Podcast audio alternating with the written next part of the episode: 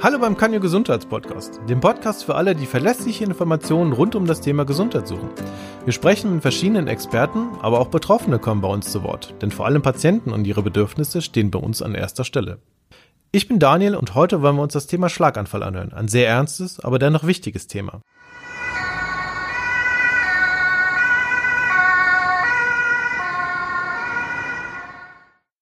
Der Schlaganfall ist die dritthäufigste Todesursache in Deutschland.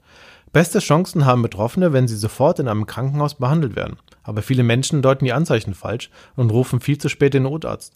Auch deshalb sind die Folgen häufig gravierend. Aber es gibt auch positive Beispiele. So hat die Schauspielerin Gabi Köster, die 2008 einen schweren Schlaganfall litt und seitdem teilweise gelähmt ist, nicht unterkriegen lassen und ist heute ein Vorbild für viele Menschen, die ein ähnliches Schicksal haben. Zudem können wir selbst etwas tun, um unsere persönlichen Schlaganfallrisikofaktoren zu verringern.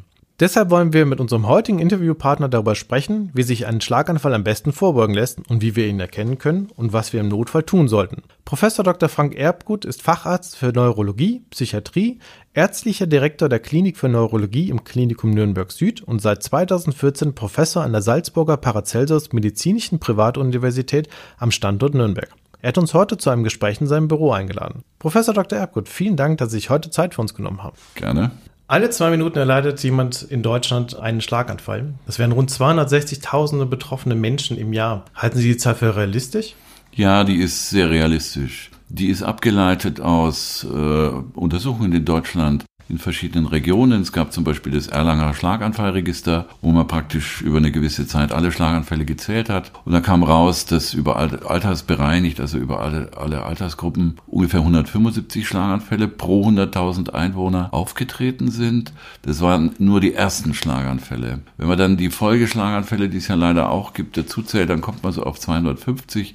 Und wenn man das so ein bisschen korrigiert und anpasst an die Zunahme der älteren Bevölkerung, dann kommt man tatsächlich auf die Zahlen der deutschen Schlaganfallhilfe. Das sind wirklich erschreckend hohe Zahlen, einfach, die wir tatsächlich in Deutschland einfach haben. Ja. Wie äh, setzen sich die Zahlen denn zusammen? Also wie ist hier so die Verteilung zwischen Männern und Frauen zum Beispiel oder auch die Altersgruppen? Ja, Männer und Frauen mal am Anfang das ist ganz spannend. Wenn Sie einen Jahrgang nehmen, dann haben Männer ein etwas höheres Schlaganfallrisiko. Äh, wenn Sie die Gesamtzahl in Deutschland anschauen, dann finden Sie Zahlen, wo steht, und es ist richtig, dass das Verhältnis Frauen zu Männern 55 Prozent zu 45 ist. Also Frauen insgesamt mehr Schlaganfälle haben. Das fragt man sich, wo ist es ein Widerspruch? Das ist keiner, weil Frauen einfach länger leben, ungefähr vier bis sechs Jahre. Und das ist äh, die Altersgruppe, und das leitet schon zur nächsten Frage über, wo häufiger Schlaganfälle entstehen. Das heißt, weil die Frauen die Männer überleben, sammeln sie in der Zeit dann vermehrt Schlaganfälle ein, sodass die Gesamtzahl ein bisschen höher ist als bei Männern. Und jetzt zur Frage, wie ist es über die Altersgruppen verteilt? Im Prinzip können Sie in jedem Alter Schlaganfälle kriegen, sogar schon als Kind, aus dann sehr unterschiedlichen Gründen, speziellen Erkrankungen. Aber um es mal ein bisschen salopp zu sagen, ab der Pensionierung äh, geht die Kurve drastisch nach oben. Also die, äh, wenn Sie diese durchschnittliche Zahl jetzt haben, 175 pro 100.000, wenn Sie die jetzt auf Altersgruppen aufteilen sagen, wie viele Schlaganfälle ereignen sich denn unter den über 80-Jährigen pro 100.000, 80-Jährige, dann kommen sie auf 4000. Also es geht richtig knackig hoch. Warum ist das eigentlich so? Warum, warum steigt das Risiko dann mit dem Alter? Gut, ich kann mir natürlich vorstellen, dass ähm, Verkalkungen dann eher auftreten, genau. etc., dass der Körper ich meine, nachlässt. Das ist ja immer so eine schwierige Frage. Also das soll jetzt nicht zu salopp wirken, aber ich meine, eins ist gewiss, jeder stirbt. Und damit äh, ist natürlich auch die Frage zu an irgendwas muss man natürlich sterben. Also irgendwo macht der Körper dann irgendwann nicht mehr mit. Und da gehört halt leider, können Durchblutungsstörungen mit dazu. Das kann das Herz betreffen und es kann das Gehirn betreffen, dann etwas eben Schlaganfall. Und beides zusammen ist immer noch die Nummer eins an Erkrankungen und Sterblichkeitsfällen in Deutschland, in, wie in allen zivilisierten Ländern. Ja, also persönlich äh, habe ich tatsächlich die Erfahrung gesammelt, einmal mit einem 30-Jährigen äh, aus dem näheren Umkreis, der einen Schlaganfall dann erlitten hat. Genauso halt ältere Verwandte ja. natürlich, also daher kenne ich das dann auch. Und für mich war es subjektiv betrachtet erstmal natürlich mehr bei Männern, weil mir das ja. einfach nur mehr in meinem Umfeld einfach aufgefallen ist. Aber jetzt auf den 30-Jährigen mal kurz zurückzukommen. Ja. Ähm, wie, wie entsteht das in so jungem Alter? Sie sagten ja auch gerade, dass es bei Kindern passieren kann. Das habe ja. ich bis jetzt noch nicht gehört. Aber wie, wie muss ich mir das vorstellen? Also fangen wir mal vielleicht bei dem Allgemeinen an. Also der 75-Jährige. Man muss ja sagen, es gibt zwei große Schlaganfall-Ursachengruppen. Schlaganfall ist ja letztlich nur die Bezeichnung des akut, deswegen Schlag, äh, was im Gehirn passiert, und zwar auf dem Gebiet der Durchblutung. Mhm. Es gibt die zwei großen Ursachen. Das eine ist, ein Gefäß verstopft. Das nennt man dann Infarkt, also wie auf der Autobahn, wenn nichts mehr geht, nennt man Verkehrsinfarkt. Das sind ungefähr 80 Prozent der Fälle. Also Gefäß zu. Mhm. Ich sage vielleicht an der Stelle gleich, warum Gefäß zu? Entweder an der Stelle, wo es zugeht, ist es verkalkt, zum Beispiel durch die Risikofaktoren. Oder es kommt aus irgendeiner anderen Region des Körpers aus dem Gefäß ein kleines Gerinnsel. Und die Gerinnselschleuder und Produzentenstätte Nummer eins ist das Herz. Also bestimmte Herzrhythmusstörungen, die führen dazu, dass sich im Herzen kleine Gerinnselchen bilden und die werden dann rausgepumpt. Und weil es zum Gehirn nicht so sehr weit ist aus dem Herzen, saust dann so ein kleines Gerinnselchen in so ein Gehirngefäß und verstopft ist. Also Verstopfungen, das waren jetzt die 80 Prozent. Und 15 Prozent der Schlaganfälle sind Blutungen. Da passiert also keine Durchblutungsstörung, sondern ein kleines Gefäßchen platzt. Wenn ein Gefäßchen platzt, dann läuft Blut aus und schädigt das Gewebe.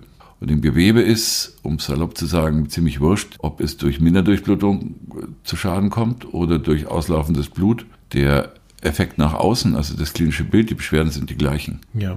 Und die, vielleicht noch ein kleiner Nachsatz zu dem 30-Jährigen. Bei jungen Menschen müssen sie andere Schlagerverursachen äh, auf dem Schirm haben. Da gibt es zum Beispiel sogenannte Dissektionen, wo sich ähm, die Wände der Adern plötzlich einreißen und Blut reinläuft und dann die Ader verstopfen. Es gibt, es sind, äh, habe schon gesagt, nennt man Dissektionen und verschiedene eben andere Ursachen, die man da auf dem Schirm haben muss.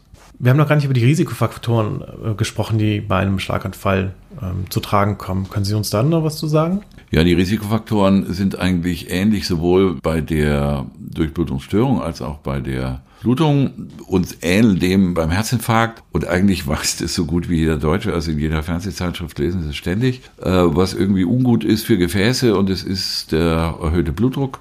Das ist die häufigste Ursache insgesamt, weil es in der Bevölkerung sehr viele trifft. Es kommt dann dazu zum Beispiel ähm, die Zuckerkrankheit, hohe Blutfette zum Beispiel, Bewegungsmangel äh, kommt dazu, Übergewicht, ähm, Rauchen und bei den Durchblutungsstörungen dann auch bestimmte Formen der Herzrhythmusstörung, das sogenannte Vorhofflimmern. Das ist schon mal ein dickes Paket. Ja, kann ich dem dann überhaupt vorbeugen? Also jetzt, es war ja sehr überraschend, ne, natürlich mit 30, da ja. rechnet jetzt keiner mit, dass tatsächlich irgendwas passiert. Bei älteren Menschen, gut, da kann ich mir schon mal das eher genau. vorstellen. Also es gibt Schlangenverursachen, denen können Sie nicht vorbeugen, die sind Schicksal. Okay. Das heißt, wir sind erblich vorbelastet, dass Kann, das dann auf jeden Fall passieren Ja, wird. es gibt immer so einen kleinen erblichen Mitverursachungsanteil. Die schwierige Frage, warum kriegt es der und der andere nicht, die ist immer schwer zu beantworten. Okay, also ähm, müsste man einfach den Bereich vielleicht noch mehr forschen, dass man halt herausfindet oder das früher erkennen kann, wenn es quasi erblich dann bedingt ist. Aber was kann ja. man dann machen? Naja, das kann man nur bedingt, weil sie solche speziellen Ursachen, die entwickeln sich sehr schnell und die können sie vorher nicht abgreifen. Wenn sie jetzt, und selbst, ich will es mal schildern, für diese Dissektionen kann man schon sagen, ist eine gewisse Bindegewebsschwäche oft ein Risikofaktor. Aber selbst wenn Sie die rausfinden und derjenige ist noch gesund, wo soll die Konsequenz sein? Also solange es keine Therapie gegen die Bindegewebsschwäche gibt, gibt es keine Möglichkeit, einen zumindest potenziellen Schlaganfall zu verhindern. Okay.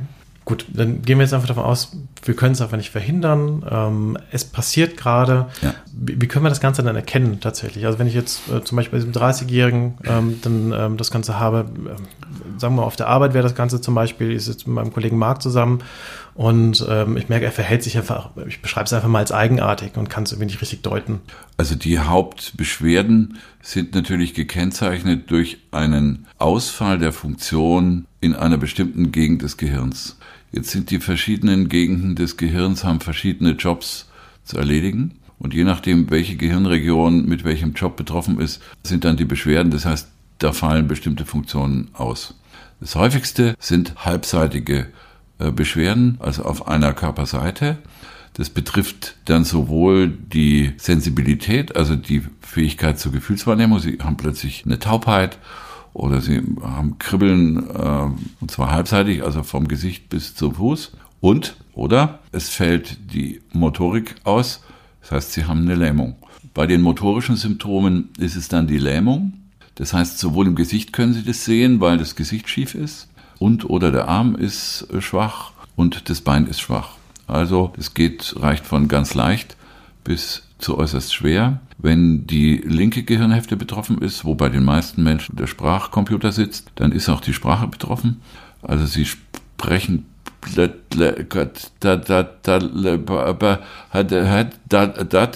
also es ist kein Zeichen von Verwirrtheit, sondern es ist einfach Ausdruck, dass der Sprachcomputer nicht funktioniert. Und die Patienten verstehen auch manchmal überhaupt nicht die Sprache ihrer, ihres Gegenübers. Klingt für die wie Chinesisch. Ich habe keine Ahnung, was das bedeuten soll. Das sind so die Hauptbeschwerden. Okay, also kann ich es quasi dann an, an diesen dann ausmachen, ob es ein Schlaganfall ist oder gibt es etwas, was ich äh, wirklich dann konkret tun kann? Also gibt es eine Vorgabe, was ich alles überprüfen sollte? Ja, was ganz hilfreich ist, wenn jetzt jemand neben einem sowas komisches hat, womit man ganz gut zurechtkommt, ist ein sogenannter Test, der heißt Fast-Test. Der wird so propagiert, äh, auch für den Nichtmediziner, um sozusagen strukturiert mal zu gucken, was ist da los. Was heißt Fast? Wer Englisch kann, weiß, Fast heißt schnell, schon mal gar nicht schlecht, aber diese einzelnen Buchstaben, sogenannte Akronyme, bedeuten vier Dinge. Das F von Fast heißt Face, also Gesicht. Das heißt, derjenige soll mal gucken, ob der andere irgendwie das Gesicht, der soll mal grinsen und lächeln. Und dann gucken wir mal, ob das, äh, ob da eine Gesichtslähmung da ist. Das A von Fast bedeutet Arm, also Englisch Arm, aber auch Deutsch Arm. Und da lässt man den, die beide Arme hochheben mit der Handfläche nach oben und guckt, ob das gleichkräftig möglich ist oder ob einer absinkt. Das wäre ein Hinweis auf den Schlaganfall, wenn das so ist.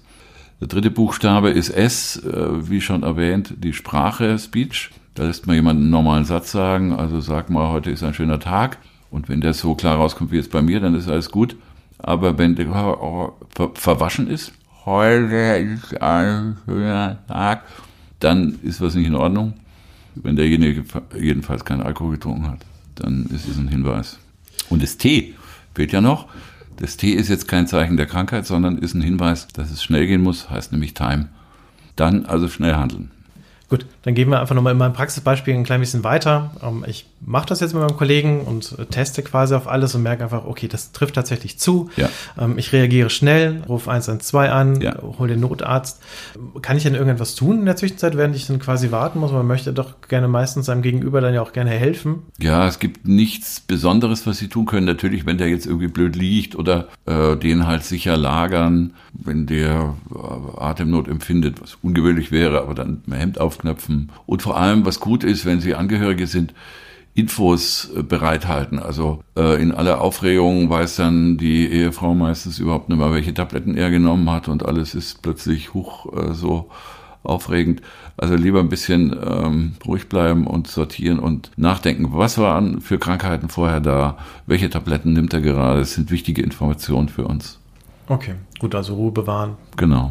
Viel können sie nicht machen, ja. heißt aber umgekehrt, sie können auch nicht viel falsch machen ist dann auch natürlich gut für den Betroffenen, wenn er jetzt dann hier zuhört und sowas wirklich mal erkennt, ne, dass man weiß, okay, man kann jetzt auch nichts falsch machen, genau. also man hat sich wirklich schnell Ich, ich sage vielleicht auch, das Problem ist, dass man vor Ort im Allgemeinen eben kein Bild des Gehirns erstellen kann und es erst in einem Krankenhaus kann. Deswegen kann man in der Zeit eigentlich noch nicht zielgerichtet handeln.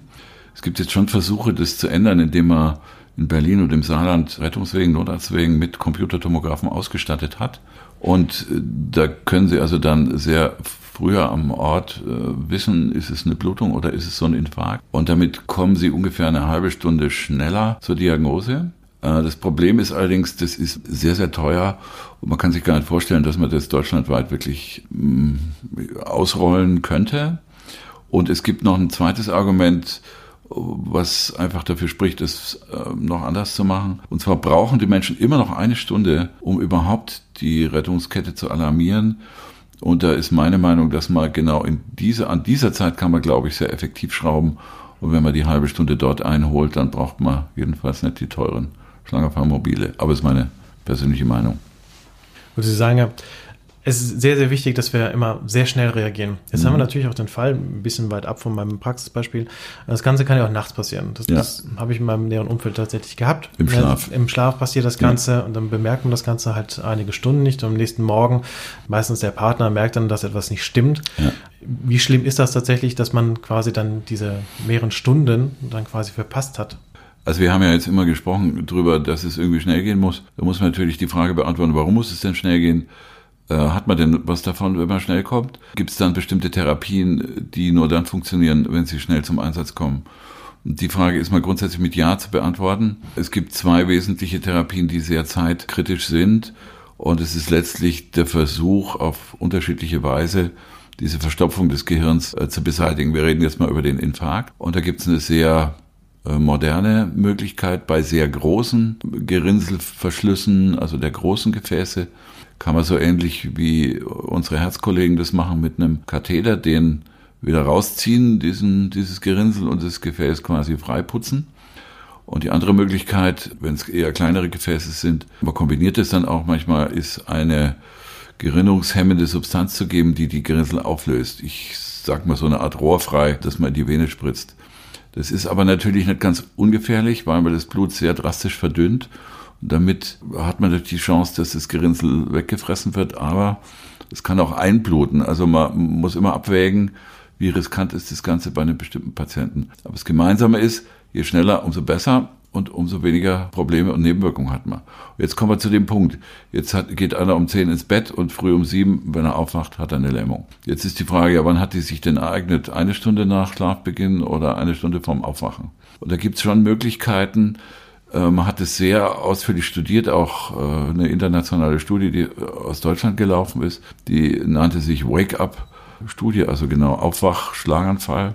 Was kann man tun? Man kann anhand von den Bildern, die man dann macht, durch bestimmte Beurteilungen sehen, gibt es da noch Hirngewebe zu retten? Denn darum geht's oder ist es in der Zeit schon sehr viel kaputt gegangen und davon kann man abhängig machen, doch noch eine der beiden Methoden anzuwenden. Die klassische Grenze bei der Gerinnselauflösung sind viereinhalb Stunden.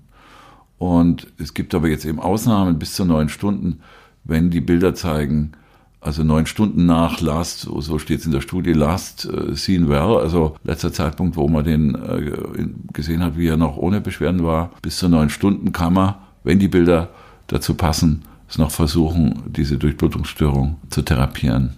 Okay, also bestehen immer noch genau. ganz gute Chancen. Es ist nicht alles sozusagen dahin, äh, wenn Sie früh aufwachen und nicht genau wissen, wann es war.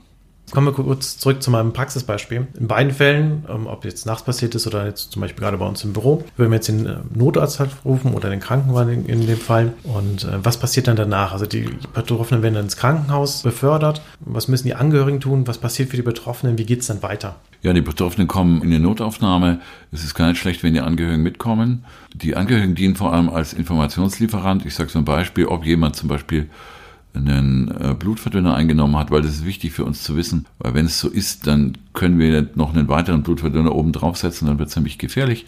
Also natürlich ist ein Angehöriger auch seelische Unterstützung für den Patienten, aber eben wichtiger Informationsgeber. Beim Patienten selber machen wir Diagnostik, das heißt, wir machen Bilder vom Kopf und wir machen vielleicht auch Bilder, wenn wir es brauchen, von den Gefäßen durch den Ultraschall. Das erste ist CT, Bild vom Kopf, manchmal Kernspin und das andere ist Ultraschall. Das sind die wesentlichen Dinge. Wenn es dann äh, klar ist, dass es ein Schlagerfall ist, dann beginnen die entsprechenden Therapien. Vielleicht kleiner Hinweis, äh, obwohl es jetzt so eindeutig wirkt, es gibt so eine Quote von fünf Prozent, wo trotz eindeutiger Symptome des Schlaganfalls es dann doch keiner ist. Es gibt äh, manchmal Migränefälle, die so ähnlich ausschauen. Es gibt epileptische Anfälle, die so ähnlich ausschauen. Also ein gewisser Irrtums, äh, kleiner Irrtumsbereich bleibt. Der ist aber in dem genannten Fall jetzt nicht so schlimm. Blöder ist es umgekehrt, wenn man in einer Notaufnahme einen Schlaganfall nicht als solchen erkennt und es umgekehrt für was anderes hält. Sie hatten auch gerade äh, anfangs gesagt, äh, Stroke Units. Können genau. Sie mir das noch erkennen? Also ich denke mal, Sie sind ja wahrscheinlich dann spezialisiert genau dann da drauf. Und was, was genau, eine Stroke? Unit ist äh, ein Modell, was tatsächlich international aus Deutschland äh, eingeführt wurde in den späten 90er Jahren. Äh, da hat man einfach gesagt, es, es macht Sinn, dass nicht irgendwo ein Schlaferpatient auf der Station auf Jena und irgendwie drei Stock drüber einer verteilt liegt, sondern dass wie in einer äh, kleinen Art Intensivstation, ohne dass es jetzt um Beatmung oder sowas geht, ein spezialisiertes Team sich um den Schlaganfallpatienten kümmert. Kümmern heißt, ihn sehr genau anschaut ständig, überwacht, ihn zum Beispiel genau checkt, ob er zum Beispiel Schluckstörungen hat. Wenn ein Schlaganfall Schluckstör Schlaganfallpatient Schluckstörungen hat, dann kann er sich verschlucken, dann kriegt er eine Lungenentzündung und die Lungenentzündung macht ihm Riesenschwierigkeiten. Und das kann man zum Beispiel durch Schluckscreening, also nachschauen und dann auch Schlucktraining äh, in den Griff kriegen. Auf der Stroke sind auch sehr früh Therapeuten, also Physiotherapeuten, Krankengymnastien, Ergotherapeuten, die alle zusammenarbeiten und durch dieses, sagen wir mal, Spezialisten-Setting die Volksaussichten beim Schlaganfall deutlich erhöhen. Das kann man in Zahlen sagen. Das Risiko, schlecht aus der Geschichte rauszukommen, wird um etwa 20 bis 30 Prozent gesenkt durch eine Stroke-Unit. Ja, was bedeutet dann, ja, schlecht rauszukommen? Also gut, anfangs hatten Sie gesagt, wir haben zum Beispiel Lähmungserscheinungen, ja. die Sprache leidet. Ähm, was wirkt sich denn noch so aus? Was, was passiert dann bei einem Schlaganfall dann noch? Oder was bleiben da für Folgeschäden gegebenenfalls? Und was kann man dagegen tun? Ja, da würde ich wieder darauf verweisen, welche Gehirnregion betroffen ist. Also wenn Sie zum Beispiel, es kann, vorhin wurde ja die Sprache erwähnt, wenn das linke Gehirn betroffen ist, kann es sein, dass Sie eine Sprachstörung behalten. Es kann sein, dass Sie eine Lähmung behalten. Das kann durchaus sein. Sie können sagen, so über den Daumen ähm, im ersten Jahr beim Schlaganfall stirbt bis so etwa 20 Prozent, können sterben. 30 bis 40, manchmal auch 50 Prozent je nach Gruppe kommen gut raus, nur mit geringen Schäden und ein Drittel hat doch äh, bedeutsame behindernde Schäden durch den Schlaganfall behalten. Ja, da haben wir auch tatsächlich ein, ein Beispiel bei uns in der, in der Redaktion. Da ist es wohl noch so, bei diesem Schlaganfall, wo wirklich schwere bleibende Schäden einfach dann ähm, übrig geblieben sind, dass sich dabei auch eine Epilepsie zum Beispiel gebildet hat. Also ja. passt das zusammen oder gibt es dann auch noch weitere, ähm, ich nenne es jetzt mal Randerscheinungen mhm. quasi? Die also eine Epilepsie ist jetzt nicht das häufigste, aber eine mögliche äh, Spätfolge eines Schlaganfalls. Wie kann man das erklären? Wenn durch den Schlaganfall Hirngewebe kaputt geht, dann bleibt eine Narbe. Und ein epileptischer Anfall ist, wenn Sie so wollen, elektrischer Kurzschluss der Gehirnzellen. Und das können Sie, wenn Sie in Ihrem Computer irgendwie oder einer Elektroplatine irgendwie einen Ritzer reinmachen, dann haben Sie da auch ein Risiko für erhöhte Kurzschlüsse. Und das lässt sich aber auch mit Medikamenten in aller Regel zumindest bessern, wenn nicht sogar auch verhindern. Ja. Haben Sie noch andere Beispiele, was auftreten könnte? Also naja, was oft auch, oft erst so auf den zweiten Blick rauskommt, sind äh, Einschränkungen der Denk- und Merkfähigkeit. Die fallen so, können Sie sich ja uns vorstellen, das Geschäft ist getrieben so von Halbseitenlähmungen und von körperlichen Beschwerden. Da fällt auf das Psychische und äh, auch das sogenannte Kognitive, also die Denkfähigkeit gar nicht so sehr auf. Aber beides kann auch betroffen sein, das heißt die Denkfähigkeit, die Denkschnelligkeit, äh, das Gedächtnis können betroffen sein.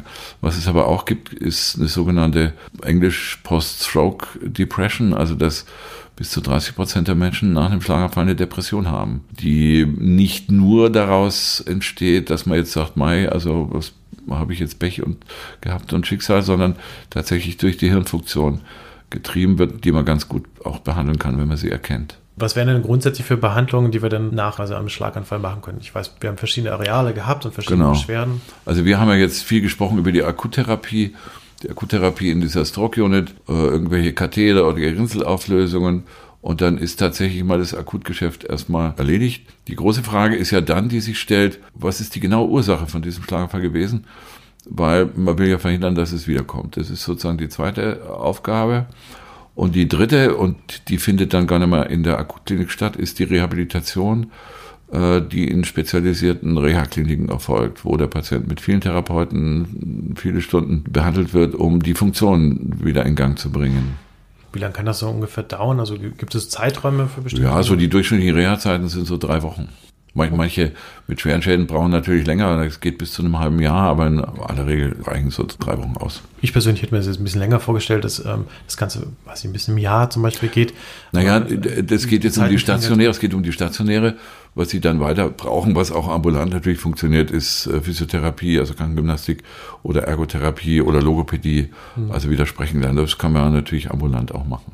Die Reha-Maßnahmen die jetzt ambulant durchgeführt werden, ähm, haben die auch eine maximale Laufzeit oder kann man wirklich sagen, so ich muss manche Dinge wirklich immer und immer wieder machen? Oder gibt es da dann einen bestimmten Zeitpunkt, wo man sagt, okay, hier kommen wir einfach nicht weiter, das ist das maximale Ergebnis, was wir einfach äh, erreichen können? Ja, so ist es. Es gibt sicher so, da kann man über Zeiträume streiten, aber nehmen wir mal zwei Jahre so als Beispiel, wo Sie sagen können, also eine Besserung, wenn Sie jetzt zum Beispiel ein gelähmtes Bein haben, wird jetzt nicht in großem Ausmaß mehr stattfinden. Aber Sie müssen sich so vorstellen, wenn Sie jetzt ein teilweise gelähmtes Bein haben, was so gerade jetzt wieder so halbwegs am Funktionieren gehalten wird, Wenn sich jetzt manche Maßnahmen aufhören würden, dann würde das wieder schlechter werden, weil einfach die Funktion nicht mehr so gut geübt wird. Also für viele Patienten ist es schon eine gescheite Herausforderung, weil es natürlich hohe Disziplin erfordert. Und die schafft nicht jeder, aber zusammen mit einem, mit einer guten Therapeutin oder einem guten Therapeuten ist es dann schon wichtig, dass das Niveau an Funktion, das man wieder erreicht hat, auch erhalten bleibt.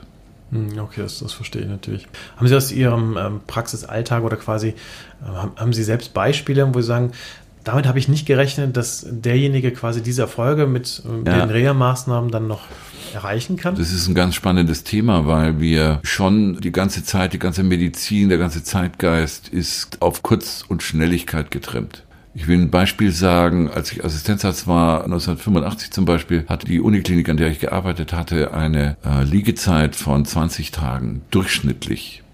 In der Klinik, die ich jetzt leite, beträgt die Liegezeit 4,8 Tage.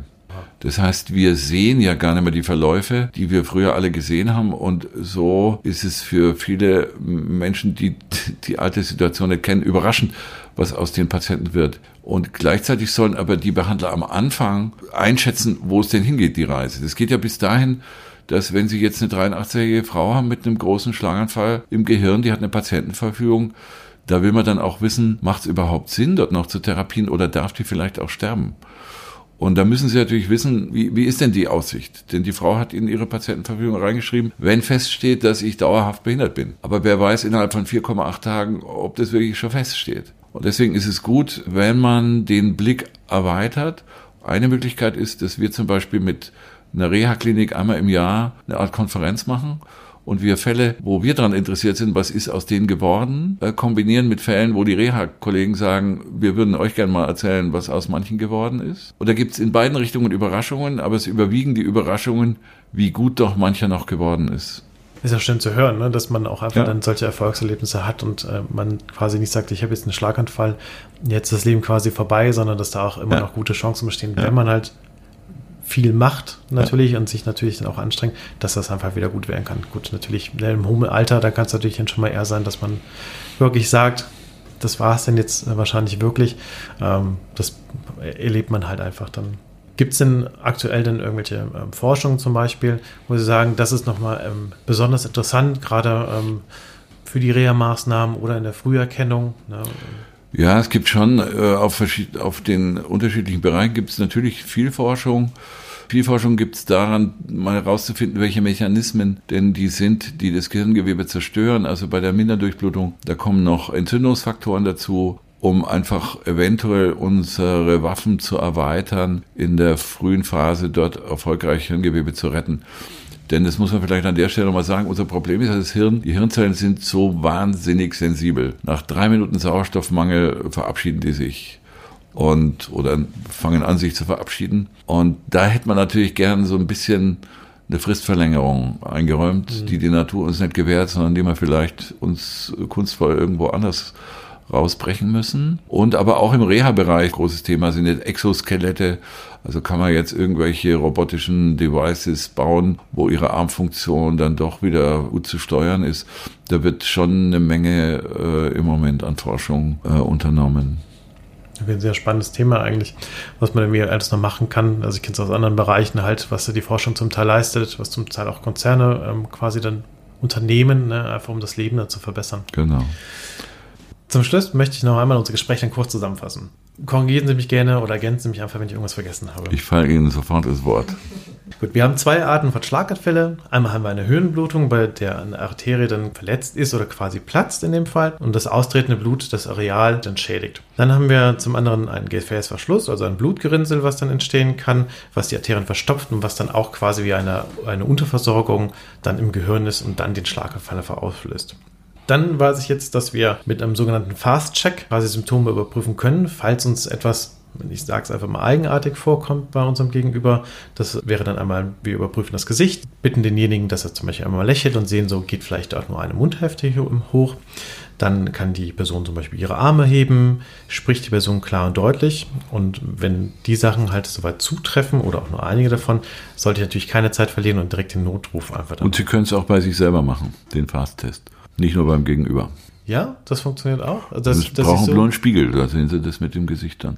Okay. Ich hätte jetzt irgendwie gedacht, dass ich dann nicht mehr da irgendwie dazu fähig wäre, gerade wenn. Doch, also wenn es einen schweren Schlaganfall haben nicht, aber auch für sich selber ist der Fasttest gut. Okay, gut. Das können sich unsere Zuhörer natürlich auch noch merken. Dann bedanke ich mich erstmal für das wirklich tolle und informative Gespräch. Ich finde toll, was wir alles gelernt haben. Ich hoffe, auch unsere Zuhörer konnten einiges davon mitnehmen, dass man Ruhe bewahrt und einfach schnell reagiert. Ja, vielen Dank. Ich hoffe, dass ich keinen Ihrer Zuhörer jemals zu sehen kriege. Das hoffe ich auch. Vielen Dank.